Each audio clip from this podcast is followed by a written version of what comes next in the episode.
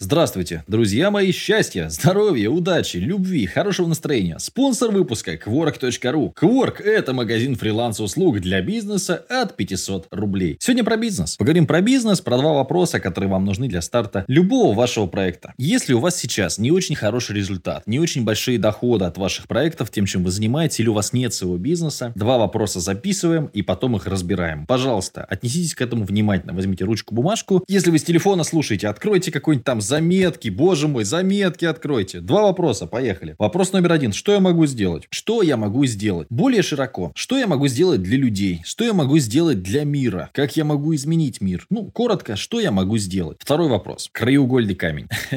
Кто за это заплатит? Что я могу сделать и кто за это заплатит? Что я могу сделать и кто за это заплатит? У нас получилось такое предложение, мантра, да, которую можно читать, мантра для старта бизнеса. Что вы можете сделать? Что вы можете изменить? Чего не хватает вокруг вас? Посмотрите на свою квартиру, на свою комнату, на место, где вы, может быть, идете по улице. Что там не хватает? Зайдите в любой магазин. Что вам хотелось бы купить, а этого нет? Может быть, какой-то товар, может быть, какая-то услуга. Постоянно появляются новые рынки. Вот корейская косметика. Раньше никто о ней не думал, а сейчас это тема, на которой люди зарабатывают деньги. Вот когда-то никто не думал про спиннеры, а сейчас это тема, на которой зарабатывают деньги. Вот раньше были увлажнители воздуха. Ну, многие пользуются, и я в том числе. А сейчас появились очистители очистители воздуха. Появились мойки воздуха. Это когда всасывается сухой воздух, он там через барабан проходит, становится мокрым. Ну, то есть, как увлажнитель, только более усовершенствованная версия. То есть, мир не стоит на месте. Да, если раньше э, Генри Форд говорил про своих клиентов, что если у них спросить, что им вообще надо, они сказали бы более быстрая лошадь. А в итоге были изобретены автомобили, автомобили стали быстрее. Сейчас мы говорим о электромобилях, мы говорим о беспилотных автомобилях. И беспилотные автомобили многим кажется ахаха, но на самом деле, ребята, это наше будущее. Нужно понимать, что это вопрос времени. Вопрос времени, потому что беспилотные автомобили могут быть связаны с друг с другом. Подумайте об этом. Если едет два водителя по дороге, эти водители люди, они не синхронизированы. То есть у них могут быть разные программы. Он может решить не забыть включить поворотник, а машина не забудет включить поворотник. У нее нет функции забыть, это машина. И у них может быть не, не синхронизируются два человека друг с другом. Он хочет направо, она хочет налево, там раз, и они вместе столкнулись. Две машины синхронизированы всегда, поэтому мы придем к беспилотникам, и многие профессии пропадут. Профессия переводчика пропадет. Что я могу сделать, зная вот эти вещи? То, что скоро будет бум беспилотников, что пропадет профессия переводчика, пропадет, в принципе, необходимость учить иностранные языки, а пропадет э, бензиновый транспорт, да, и большая часть транспорта все равно рано или поздно мы будем ездить на электричестве или будем ездить на какой-то солнечной энергии, на энергии, может быть, там, я не знаю, ветра, еще чего, то есть там воды, понятия не имею. Мир меняется очень быстро, сейчас загадывает на 10 лет вперед. Что я могу сделать, зная те вещи, которые происходят сейчас? Задал я себе вопрос. И я понял, я могу сделать онлайн-образование. Мне это интересно, мне нравится учиться, я постоянно учусь. А если я сделаю онлайн-школу, в ней будут учиться люди, у меня есть знания, которые я хочу передать. Это началось с того, что мне нужен был специалист по YouTube. Я сам занимался YouTube один, мне нужно было обучить человека. Я такой, ой, типа, прикольно. А потом появился человек, который сказал мне, Матвей, давай запишем курс, как заработать на квартиру, играя в игры с помощью YouTube. Я такой, давай, потому что я это сделал. И мы записали, это был первый мой курс, и дальше пошло-поехало. То есть, зная, какое будет будущее, я могу говорить, да, онлайн-образование, образование в телефоне. Сейчас у меня сотрудники ходят, в том числе и в школы даже мы приходим, и говорим, вот у нас есть замечательная, вот у вас есть такая возможность, пожалуйста, вы можете обучить ребенка в, в онлайне, никуда не надо идти, никакой опасности заразиться коронавирусом и так далее. Просто садишься и, собственно, используешь те возможности, которые есть. На мой взгляд, это просто великолепно. Это просто великолепно. Поэтому подумайте над тем, что вы можете изменить, что вы можете сделать. И самое главное, кто за это заплатит. У вас могут быть сколько угодно оригинальные, уникальные, великолепные, свежие, вкусные идеи. А кто, кто за банкет-то будет платить? Кто ваш клиент? Вот сейчас мы занимаемся разработкой моей настольной игры. Нужно больше золота. Вы можете найти в Телеграме канал этой игры, подписаться там. И э, мы разговариваем с людьми, которые будут продавать клиентам. И мы спрашиваем, а сколько у клиента денег, сколько клиент готов заплатить за нашу игру. Мы проводим опросы клиентов. Мы спрашиваем у тех, кто продает настольные игры в магазинах, через маркетплейсы. И нам говорят цену. Нам говорят, вот за такую цену вас готовы будут купить люди, которые об игре не знают. Вот за такую цену вы могут у вас купить те, кто вас знают, ваша лояльная аудитория такая ядровая, да, вкусная, такой самый э, электоральный. То есть мы, мы все это видим, мы опираемся на цифры. То есть для нас очень важно, кто за это заплатит. Я сколько угодно могу делать игру в стол, писать книгу сам для себя и так далее. Мне важно, кто за это заплатит. И сейчас появилась, ну, не то, что это сильно свежая тема, но многие даже не знают, краудфандинг, да? Когда ты говоришь, у меня есть вот такая идея, я хочу сделать гитары ручной работы, я хочу сделать свитера с оленями, я хочу сделать вот это. Мне нужны клиенты. Кто заплатит мне за свитер с оленями? Выясняется, что никто, и ты эти свитера не делаешь. Вот и все. Та же самая история. Вот книгу, допустим, да? Я говорю, я не хочу эту книгу писать, мне это неинтересно. Говорят, ну вот такие вот условия, давайте попробуем. Давайте попробовали. Видим, что есть спрос, хорошо, выпустили большой тираж. То есть все равно мы опираемся на то, кто э, заказывает музыку. Клиент в данном случае в текущей экономической системе это король. Это человек, который берет карту и вводит свои данные этой банковской карты на сайте, ему приходит смс, он подтверждает, и мы получаем деньги на счет. И за счет этих денег мы будем развивать дальше наш бизнес. И дальше задавать себе вопрос, что я могу сделать? И кто мне за это заплатит? Конкретный клиент. Если мой клиент нищает, если мой клиент в тяжелом финансовом положении, это не значит, что я должен поднять нос и сказать, иди отсюда, рвань. Я должен ему найти возможность продать такой товар, который он может себе позволить, чтобы он удовлетворил те потребности, которые у него есть. Если для него дорого сейчас стричься в барбершопе за 2000 рублей, значит, я должен открыть рядом с домом парикмахерский. Это моя проблема, как я буду платить налоги, платить аренду, да, и как я там устрою отношения с сотрудниками, чтобы они недорого делали достаточный уровень сервиса, чтобы клиент мог постричься за 200 рублей, за 150 рублей, за 100 рублей, если ему это необходимо, вместо 2000, которые он платил раньше, приходя в красивый барбершоп, где вот эти вот с полугейской внешностью мужики там какой-то кофе наливали и так далее. Все, то есть этого нет. Может быть, мне пора машинки вообще производить, для того, чтобы человек мог дома постричься на лысо, да, сэкономить деньги. Шутки шутками, я, кстати,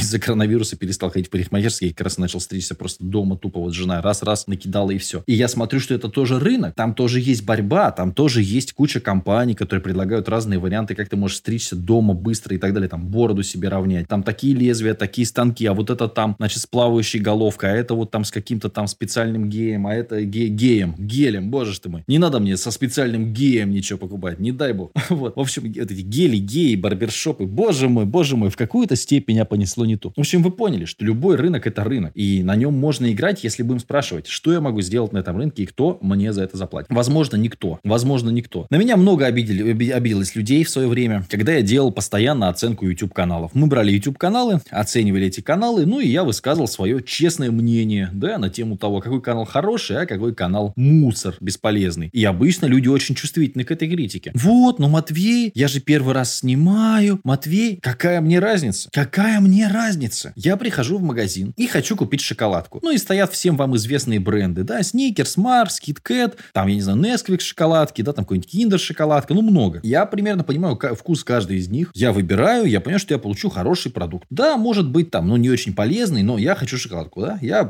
все, я вижу эти шоколадки. И вы ставите свою шоколадку в какой-то невзрачной обертке, да, ну немножко она воняет чем-то, то есть так вроде шоколадка, ну попахивает каким-то, ну таким, ну не, не то чтобы дерьмецом, но чем-то пахнет от нее, да, и я должен ее купить, да, прийти на кассу, то есть вместо хорошей шоколадки, проверенной, да, то есть, ну, которой я не отравлюсь, я должен вот это ваше говно в кулечке купить, прийти на кассу, и, конечно, я должен пойти вам навстречу как клиент, да, сказать, ну, это же первая шоколадка у него, да, ну, ничего, что я отравился и там день на, на унитазе просидел, ну, это же первый твой опыт. Нет, родной мой, я не хочу платить за плохой товар и плохую услугу в рынке, где есть хорошие товары, хорошая услуга. Вот и все. Мы сейчас работаем со строителями. Мы сменили, по сути, три бригады строителей, которые занимались у нас здесь момен- моментами постройки, по отделке, то есть ну, много людей. Если человек работает плохо спустя рукава, у него дерьмовый результат, очень быстро на этом рынке сарафанное радио, то есть тебя не берут на работу. Конкретно. То есть так и говорят, что вот, Матвей, значит, есть три плотника, вот эти два хороших, а вот этот, как балкаш, его не надо было вообще сюда приглашать. У нас была история удивительная, да, что пришел работать человек, мы его не знали, но пришел наш, э, там, ну, там, условно скажем, прораб, он говорит, вы что, у вас Толя работает, что ли? Мы такие, ну, вот он сегодня пришел, делает. Он говорит, срочно, и он его пинками выгнал. Пинками выгнал его, понимаете? Вы что, говорит? Он такого говна сейчас наделал. То есть, вот до, до такого доходит. Вот это вопрос репутации. Поэтому, если вы делаете дерьмо, кто за это заплатит? Я понимаю, что это как мама, да, ты приходишь к маме, я помню, в детстве рисовал какой-то рисунок, ну, плохой, хороший, я причем специально делал, плохой, хороший, как мне казалось. Я говорю, мама, классный? Да. Классный? Да. Классный? Да. Я говорю, мам, ну как вот можно, да? Она говорит, ну мне нравится все, что делают мои дети. Так вот, э, клиент это не ваша мама. Клиент это тот, кто впахивает на работе и несет свои деньги вам, чтобы вы оказали ему должное качество сервиса, чтобы вы привезли ему пиццу вовремя, без волос повара, не подгоревшую, чтобы вы продали ему интересную книжку, которую приятно читать. И если вы продали клиенту говно один раз, потом еще и второй раз ему втюхали это дерьмо какое-то свое, то, извините, ваше место просто не на рынке. Ваше место на какой-то низкооплачиваемой работе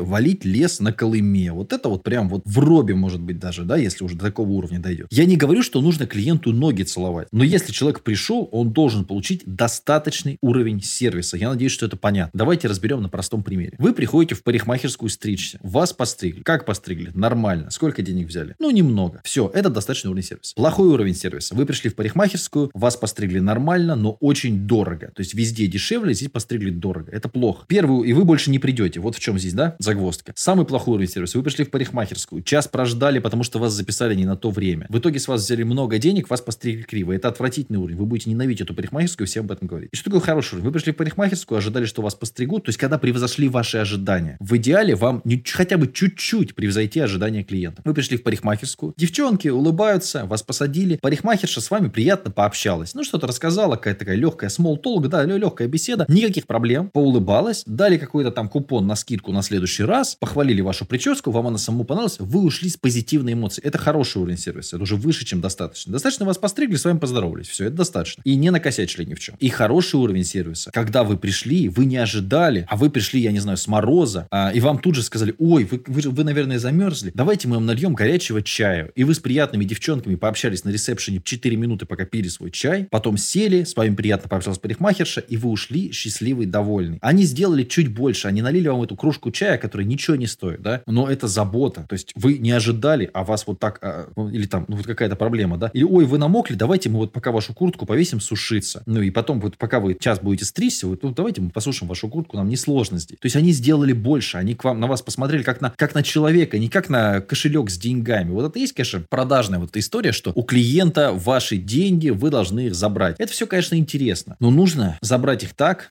чтобы не нарушать уголовный кодекс, хотел сказать. Ну, в общем-то, это тоже правильно. Чтобы это было мягенько, чтобы клиент счастлив был расстаться с деньгами, получить больше, чем то, за что он заплатил. Вот в чем дело. Потому что когда приходят ребята, говорят, Матвей, мы купили курс у вас за 5 тысяч и купили у другого, значит, мужика там за 30 тысяч по SMM курс. Так вы со мной возитесь в чате, а там меня просто послали, и у них курс, короче, в два раза. Я у них больше не куплю. Ну, наверное, нужно думать головой, а где учиться, у кого покупать и кто на рынке давно. Потому что мы бьемся за клиента. И если вы хотите, чтобы ваш бизнес долго существовал, кто за это заплатит, за долгое существование вашего бизнеса? И что вы можете сделать, чтобы ваш клиент приносил вам деньги и был счастлив, что купил ваш товар и услугу, а не жалел, что, ой, я купил этих дураков, а меня, меня опять развели. Вот это крайне важно. Надеюсь, что был вам полезен. Счастья, здоровья, удачи, любви, обязательно хорошего настроения. Пока-пока.